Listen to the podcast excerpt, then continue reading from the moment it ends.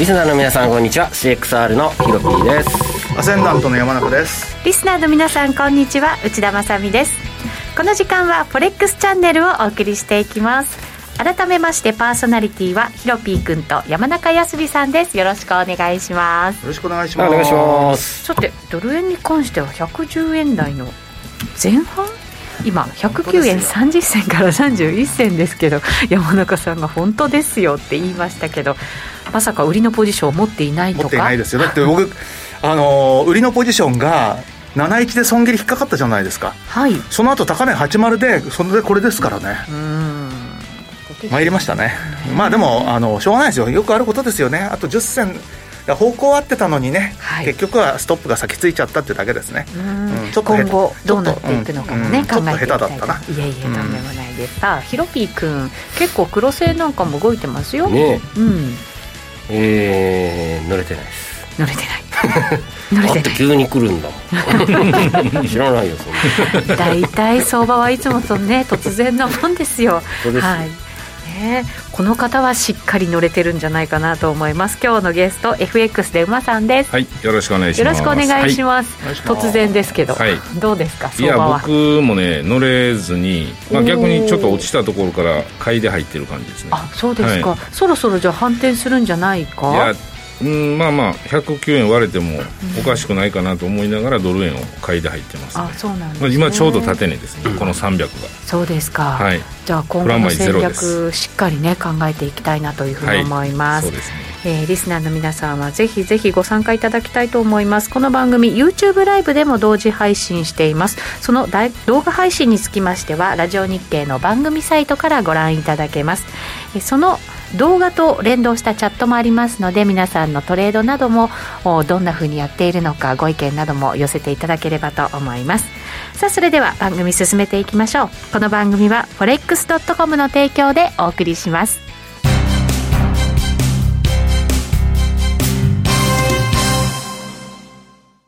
ノックアウトオプションが目標へと導く。よりシンプルな新しい通貨取引。forex.com では柔軟な証拠金設定、リスク限定、簡単なトレード設計のノックアウトオプションの取引が可能です。最大損失を限定し、高い資金効率を利用しながら利益獲得が狙える画期的な商品で、1000通貨相当から取引いただけます。ノックアウトオプションならリスクをコントロールしながら機会を逃さない。トレードに優位性を。ノックアウトオプションや FX なら forex.com でぜひお取引を。講座のお申し込みや詳細は forex チャンネルの番組ページをご覧ください。外国為替証拠金取引及びオプション取引は元本及び収益が保証されているものではありません。FX 取引はレバレッジを利用して取引代金に比較して少額の証拠金で取引を行うために相場の変動による価格変動やスワップポイントの変動により思わぬ損失が発生する場合があります。お取引の前に契約締結前交付書面などを必ず熟読し、取引の内容、危険性などをご理解いただいた上で、ご自身の判断と責任にてお取引ください。ストーン X フィナンシャル株式会社、金融商品取引業、関東財務局長、金商第291号。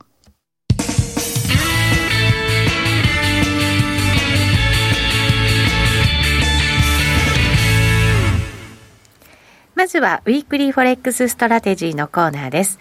このコーナーでは、最近のトレードと今後のマーケット戦略について話していきたいと思います。さあ、それでは改めてドル円に関しては現在109円26銭から27銭あたりでの取引となっています。山中さん、乗れなかったとおっしゃいましたけれども。今もまああの今までと同じで上がったら売り下がったら買いなんででまあどこで買うかなんですけれども、はい。まあちょっと引きつけて、まあ、109円を割れたら買いたいですけどね。うん。まあでもだいぶ近づいてはきてますね。はい、うん。これまだじゃあ、今までの戦略と変えずにという感じではそうですね。まだこのままどんどんどんどんドル安円高に行ってしまうとはちょっと思えないのでまあ相変わらずレンジの中での動きっていう見方でいいんじゃないかなっていうふうに思いますけどもね。やっぱりそんなにドルが売られるわけがないよという感じなんですか？そうですね、ただまあちょっと気になるのは、もしこれでもって、えー、108円台の半ばとかまで行っちゃったりすると何かどうも様子がおかしいぞっていう感じに、まあ、なるんで、はい。まあ、そうするとこれ109円割って買ってストップを今度8円の4号とか、まあ、そのあたりに多分置くんだと思うんですけれども、まあ、そのあたりがついちゃうとまたおやおやっていうような感じにもなりかねないんで、まあ、なかなか悩ましいですよね。うん。えー今までサポートになってきたところがどんなふうな感じで反応してくるか、というところですかね、えー改めてその下の目処が今109円台にもちょっとあってそうですね、108あのまあ、円台109円台ぐらいのところっていうのは、はい。あのーまあ、要は、なまあ、何なのかっていうと、えー直近のところでもって安値をつけたのっていうのが4月の終わりぐらいなんですけども、はい。その4月の終わりぐらいのところと、8月の初めのところの安値、うん。今月の、そこを結んだところのサポートラインっていうのが、ちょうど今、109円ちょうどぐらいのはずちょなんですよ。うどぐらいはい。えーそうですね、ちょうど109円、もう今、今あの瞬間的にだと、109円をほんのわずか割り込むぐらいですかね、90ぐらいなのかな。だけど、まあ、まあ、大体109円と。はいで、その次のサポートっていうのが、これが108円の多分40銭ぐらいのところにあってですね、まあ大体35銭から40銭ぐらいのところですかね。これはろ5月の安値のあたりが、これがちょうど108円の35銭ぐらいなんですよ。はいで、ここを抜けちゃうとですね、ちょっと流れが変わるかもしれないなっていう感じはしますね。はい、一つ目のポイントがそうすると109円ぐらい。その後が108円の35銭あたりそうですね。ということですねヒロピ君ドル円ちょっとチャート見てみますか？はい。今ねはい。日経平均見てます。株もねなかなかちょっとね下落が強くなってきてますので、見る？その辺も為替に影響を与えてるんじゃないかなと思ったまありもしますが。クロス円なんか典型的ですよね。まあ、だから要は円高要因としてはそういうのは間違いなくありますよね。はい。じゃあ見てみますかヒロピー君、じゃあしょうがないんでドル円にししょう。がない。せっかく今日経平均ライン引いてたえ日経平均いいじゃ見見ませんか？均ちょっと先見てもらっていいですか？はい見ましょうよ、はい。せっかくですから。株もね影響してますからね、なんかむしろこっちの方が綺麗な。今株主導ですよ。多分。そんな感じがしますよね。でドル円も、まあ、クロス円うん、も下落してくださいまして東京時間も結構ね動いたりしますからね為替もね、うん。でもはい。先週の金曜日から空気悪くなってきましたよね。先週の金曜日、うん。一体何があったんですかね？いやでそのアフガンとかえーアフガンとかアフガン。はい。を先回りした情報で僕は深い深いおしめを待ってたんですよ。はい。リスクオンの。うん。そしたら金曜日クローズで約定しててはい。来た来たと。月曜日午前中。すぐに別れました。考えてたよりもはいちょっと深くなりそうないやそうですね。感じなんですかね。でいや米株時間と日本時間がやたら下げるんでで今日もそうかなと思ったらまたずるずるっと来て、非常に元気が良かった仮想通貨市場もちょっと後から思いっきり崩れそうな気配がし始めているんですが、えー通貨市場も。うんそんな感じになってきてるのかなと。で金融マーケット全般的にリスクオフみたいな感じなんですか？ね、うん、あと中国もねそうするとありますから。確かにはい。月曜日の指標も悪かったですからねやっぱり。うん。久しぶりな乖離して悪いの出た感じがします。中国もそうだしアメリカリカももあれもうみんな悪い数字ばっかりですもんね。そうですねあのミシガンからおかしいんですよね。ミシガンなんかはもうとんでもなくおかしな数字出ちゃったんで。でもミシガンのあの速報って300人のアンケートだけですからね、うん。だからまあまあ適当って言っちゃ失礼ですけどまあまあ規模少なくねみたい怪しいですね。ないやオタク3億人の人口に対して300人ってなんやねんみたいな。でもなんかこれだけ動くってことはやっぱりなんとなくね、もうマーケットが結構弱くなってきてるのかっていうことで、なのえーとあれ？昨日もなんかアメリカの指標悪いのありましたっけ？昨日ねニューヨーク連銀とあかそうだ出てますよ、ね、そうだ。あれも悪かったでしょ？うん。ということは今晩の小売りが悪かったらまたまたあこれは本当だったみたいな。結構弱い予想なんですよね、うん。小売そうなんですよね。そうなんですよ。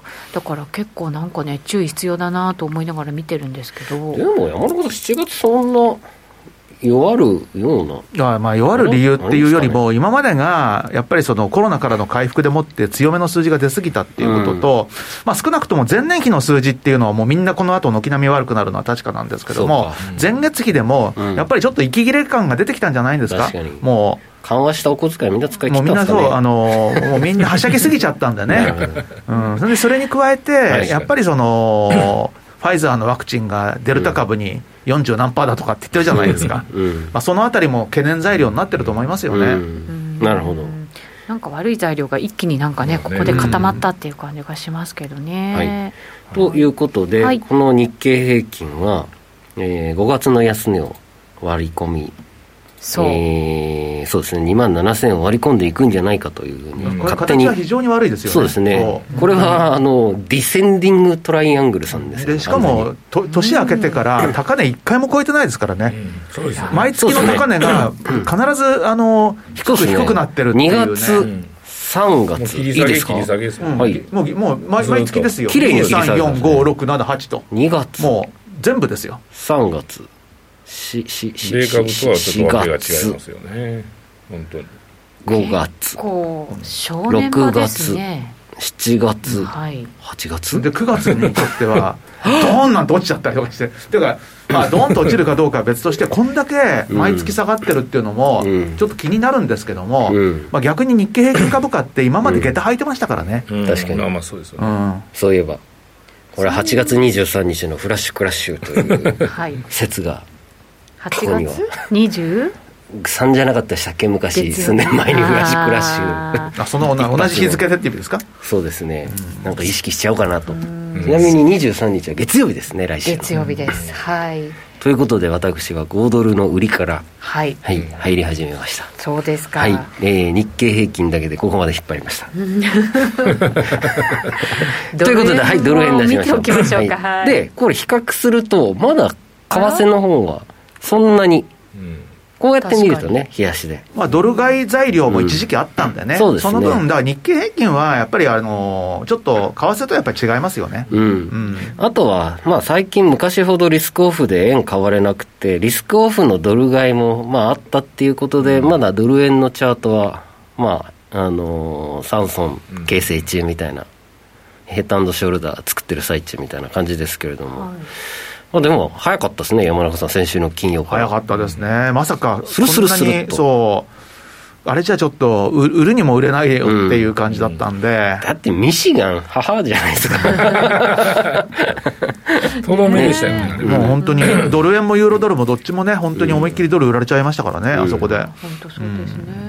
来たかジブリアノマリーっていう感じでした、ね、あそうでしたね。3週連続なんでしょう？ジブリ。そうです。そうです。そうです、毎年そんな感じですけどね。またかみたいな。すごいなでもしょっちゅうやってますけどね。もののけか、うん、そう。ジブリ作品はしょっちゅうやるんですよ。そうそうしょっちゅうあるんです。夏のジブリはやっぱり AI に組み込まれてんじゃないですかね、そうでしょうね。確率は半々ぐらいなんで、はいということで、うん、ヒロピー君は今週はここまではあんまりうまくいってないけどここからはショートで入っていくよっていう感じなんですかね。えー、でオージードルをようやくようやくじゃねえや、えーと、オージードルを今週先週いきなりドルスイスとポンド円が週末、本当にニューヨーククローズに約定して、えー、月曜日の昨日の午前中であっという間に、えー、損切り引っかかったのと、マイナス50ピップスぐらいと、ドルスイスのロングはもう切りました。10、15、6、7ピップスぐらいで。ででも、どっちもね、切っといて正解だったんですよね、はい、ずるずるずると。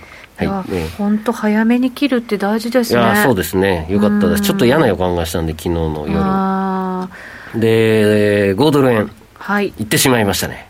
行ってしまいました、そうなんですよ。いやー、うん、参ったね。はい置いてかれました。私はあのしっかり。売りで持ってたので。しっかり。すごい。目が笑顔マスクしてるけど皆さんこの人笑ってますよ。持ってるぞ。長かったですねここまで姉さんどこどこからあともう昨日時点だけ、うん、先週時点で、うん50ピップスぐらいももうなんかこう、うん、81円ぐらいから売ってたんですかそんそこだったかな？ちょっと待って家のパソコンのやつで見ないと分かんないんですけど。はいそうなんですよ、ね、え先週持ち越し？持ち越してますずっと。やらしい。やらしい。はい。まあそんな時もありますね、うん。そんな時も。今日もね来ましたからね、そうですね。そうですね。私はあの80円の45銭で指してったんですが、はい。え。ー全然下がってしまいました81円台81円の50銭台だったかな。81円の50 50銭。銭台だったと思います。確か。いいとこですねはい。そうなんですよ。今日こそ、はい。まさみ姉さんをあ OG で任してやそういえると思った。のにばあれだ。誰が一番当たってるかなんか来週ちゃんと見ましょうねみたいに言ったら。結果私？っていう、まあ、たまにはそんなことがあってもいいですかね。えー面白くないので、オジドルに行きます。えー、オジドルはポジション取れました。えーこちら。はい。はいえー、0.73の30。うんこれも下げそうだよね、はいそうですね。下げそうでです来ねまあ、オジドルと、に、あのー、オジ円、どっちもポジション取りたいなと思ったんですけど、まあ、とりあえずお、どっちか選ぼうと思って、オジドルをチョイスしました。うんはい、しわしです。はいこんな感じですね。説明がサクサクいくな、はい。えー、伸びろ伸びろと。うん。はい。いやー、5ドル円も。これ結構本当に強いな、アノマリー通りね。そうですね。うん。いや、そうなんですよ。で、80円の50銭ぐらいが8月の初め値だったんはいはいではい、はい。だから45銭に置いたんですよ。なるほどね。うん。わかりますわかります。うん。来なかった。こんな、おや夏休み明けからアノマリ来るかと。うん。期待して。姉さんにやられとったから、今年の夏は勝った感じがしちょっとます昨日意識してたんだよな。あの人持ってるか な。読まれとる。持ってましたね。はい。持ってました、とはい。いうことで、はい。OG 売りを、えーガンガンガンガン仕掛けていこうかなと思ってます。えー時間がないので、はい。後にしますが、ユーロ OG も狙ってます。はい。いっちゃってます。はい。そのあたりはじゃあえー。YouTube ライブでね、はい、そう後ですほどね。ははい。い、じゃあ次、馬さんお願いします。はい、一旦お知らせ挟ませていただいてからあ馬さん特集でいきたいと思います、はい。一旦お知らせです。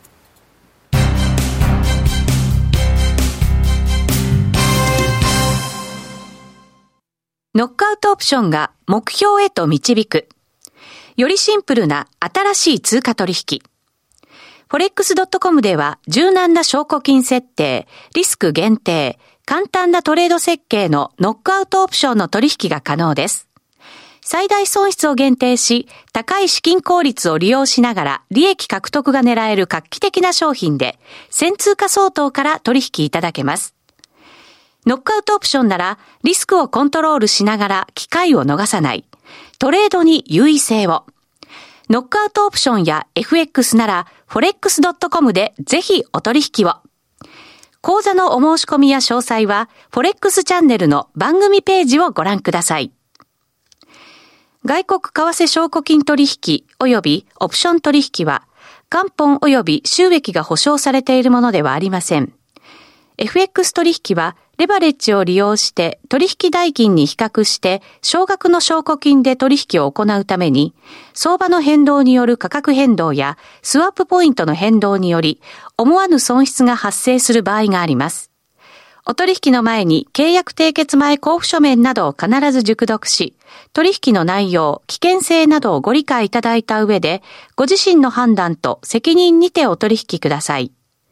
ストーン X フィナンシャル株式会社、金融商品取引業、関東財務局長、金賞第291号。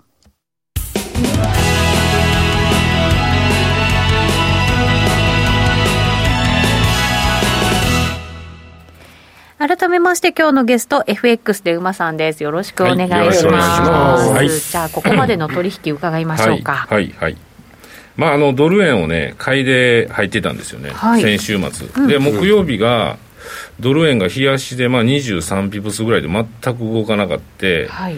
まあもう無理だなと思ってたら、金曜日にズドーンとまあ落ちたわけですよね、はい。でその時に110円、まあ、ほぼフラットぐらいでも損切り入れてたんで、もう超浅く切られた後どうしようかなって見てて、もうそしたらもう思ったより下げて、もうこれはちょっと見といた方がいいなと思って見てたんですよね、で昨日 109円の300で、ようやくドル円ロング入りました、入ったんですね、これ。入ったんですよ、いで今ちょっとまあ踏まれてますけど、若干はい、まあ、あんまりこの辺で109円割れてきたらちょっと手放す感じで、まあ、様子見ながらね、ロットを下げて買いで入ってる感じなんですけど、まあ、皆さんのね、狙い通り、僕も OG ドル、OG 円まあ、アノマリーの自分でも動画上げてるぐらいで。売るぞ売るぞって言ってた割には持ってなくて、売るぞまあはい入りそびれたみたいな。売るぞ売るぞ詐欺をして。やっちゃいました。やっちゃいました、はい。で僕以外の,、まあ、あのちょっとねよそで教えてるとこではあの皆さん入ってるみたいで。そうなんですね。じゃあ教え子たちが教え子たちは入ってるよみたいなね。感じで、まあ、自分自身は持てなくて、まあ、それはちょっとね話題に入っていたんであれなんですけど、ユーロドルをちょっと注目してて、ユーロドル。ユーロドルが3月31日の安値でほぼ同値で切り返してるんですよねこれ、でリップ違いですもんね。そうですそうです。だからここでだ。その手前はもみ合ってこの安値いけそうになくて一旦上がったんでええ。ちょっと買いの人が一気にまあちょっと踏まれてるような状況なんですけど、はい。まあ、またまたね、1.17ふほぼフラットでまた反発してるんで、もう一度強い上昇に入るのか、これが戻りポイントになって、今度こそ1.17割れてくるのか。はいっていうのにちょっと僕は注目してる感じですかはい、ね。なるほど。ユーロドル1時間足出します、はいそこじゃあ考えておきましょうか、い。どんなふうになる可とりあえず僕ね、能性があるのか1.18ジャストぐらいで売り持ってて、ポジシはいョン。1.18あ、はい。結構上で持ってますもんね、持ってて、ただこれはちょっと危ないんで、250ぐらいで損切り入れてます、うん。はい。浅く。なるほど、そう。で下に伸びたらいい感じでね伸ばそうかなと思ってるんですけど、ちょっとでもこの辺ちょっと微妙なんですよね。今このドル買いドル売りも乱高下してますし、まあ、今ちょっと円買いがね強いんであれですけ横どちょっとねこのまあ、あ辺で、と明日のパウエルさんとか FMC 議事次第そうですそうです、ですかね、まあ、これがどうなるかなというところですかね。なるほど。チャート的にはヒロピー君どうですか、多分週足で見た方がいいですよ。あ今の馬さんもうちょっとの話は長めに、はい。僕はね1.18で売ろうとして悩んでドルスイスをチョイスしたんです、あなるほど、じゃあ馬さんと見方は一緒だったんですね。あ誤りだった。えーリスクオフになるとは思ってなかったんで。ね。はいはいはい。はいえーそれがそもそも。週足結構。週足でその前回安値と今回安値って2ピップ違いなんですそうですよね。でここを抜けたら おい行くぞと思ってて売った人絶対いるんですよね。ね。ところが1.17ちょうどに、ぼあのオプション絡みのうん。防戦買いとかあと多分本当に大口の買いがあったんだと思うんですけど、下げ切らずにそうです。ここおお思いのほか大きく反発しちゃったっていうね。だけどもし本当にね次行ったらこれ3そうなんですよね。度目のトライなんでそうなんですよね。これもいっちゃいますよきっと。ここ防衛とりあえずされちゃった感じですね。なるほど。でもこれね結構上行く時も早いそうな気するんですよね、下行く時もね。なんかこう結構なるほど。本当にここはどっ結構ちもな難しいな。難しいんですよ。うん無理入れないですね、ね確かに、うん。なんかまあ、下に行きそうにも見えますけど何回かやっぱりなんか止まりながらまた押し戻されてっていう感じにはなりそうですもんあね、とはもうパウエルさん次第で意外にもちょっと高派だったらはいグッと。ドルドルストレートでドル買い。どうなんだろう。この状況の中でタカ派が出てくるのか出てこないのかってことになると難しそうな。アフガンとか中東周りを本気で叩きに行くなら、ドル高発言すると思います、ああの新興国弱らせるために。なるほどね、はい。経済的にも弱らせちゃそううというですね。こういった有事の時って本気出してくるとあの緩和のフェーズでもなぜかちょいちょい高派の発言するのも目立ってたので過去5年ぐらいは、なるほどね、うん、でまあこういった有事が起きたからまあハト派でしょと。思思う。思っちゃいます、うん、ところにポンと出出してくるとあこれ本気でちょっと長期でやっつけに行くやつかなみたいな。そういう時って世界中のキャッシュがドルに1回還流し始めるんで国債も上がるし、うんうんうんうん。あそうそう。だから長期金利が上がらずに国債が買われてしかもドル高みたいな、っていうリスクオフのドル高ですよね。なかなかちょっとそれはうん。たまにあります。いい。たまにあるやつですうね、ん。なので今明日とああ明日ですね。明日の夜中パウエルさんが何ていうかもう規定路線はもうそんなハト派に決まってるじゃないですか。みんな考えてるはずなんで、はい。そこをなんかちょっと親っていうクラリダさんじゃないですけど親ってのがあったら、えーまあ、つまりあのヒロピーのオジドルが含み益が増える。というポジション最終的にはポジショントーク。ねつまりポジショントークだったみたいな。結構、ね。結構いい詳しいことを話してこっちはそこなんですが今めっちゃなんかいい情報をもらったと思って。ヒロピー君すごいと思ってたんですけどね。ポジショントークでしたよ、山中さというん締めくくりにしてみただけです。全然だって山中さんは動じてないですよ今のヒロピー君の話に。まただなみたいな感じ。ですまあでも ドル買いドル売りが凄まじく続くともちょっと思えないですよね、うー。ん。思えないのはなんでですか？その前って結構ドル買いだったじゃん、ですけどね。あ単純に過去そうですか。うんここ最近の流れでいうと、ん。ずーっと続くわけでもないっていう感じが、なるほど。トレンドがそんなに長く続かない、でユーロ単独もねそんな強いもちろん全然弱いですし、材料的にはそうですよね。だからユーロドル棒上げっていうのはちょっと考えにくいかなとは思うんですけど、うんまあ難しいとこですよね、まあでもオセアニア売りでいいかなと僕思ってます、うん。オーストラリアはあの RBA あった8はい。月3日ありまし4た。はいの時にちょっとあのロー総裁の発言がなぜか高派と取られたあれで一回そうです。5ドル買いで反応してて今日出た議事録は コテコテの鳩やみたいな。おっちゃんと落ちプラス当時のオーストラリアのコロナの感染者数はちょっとガーッと上がり始めた200人ぐらいだったんですけど昨日一昨日えーは400から500人なんで倍増してるので、うん。もうこの議事録見た時点でもうまずコロナ感染者が当時と2週間前ともう2倍以上になってる、えーかつ、まあ、このコロナでロックダウンが長引くなら2024年まで利上げないとか、えーインフレ率上がんないとか、えー書いてありましたけれども、はい。もう上がんないでしょうと、えー9月末までロックダウン延長しそうなので、うん。えーあれするって報道も出たのかな？年ごとか週ごとなんですけどとい。う感じですね、ということは、えー、789の GDP はもっと悪くなるはずでしょうダメでしょうね、はい、で中国はこの状況ならもうオーストラリア売りもう一回狙ってもいいかなとなるほど。そうなんです。ね確かに。なのでもう分かんないからオジドル5ドル円ユーロ5ドル全部5ドルショットしたいんですよ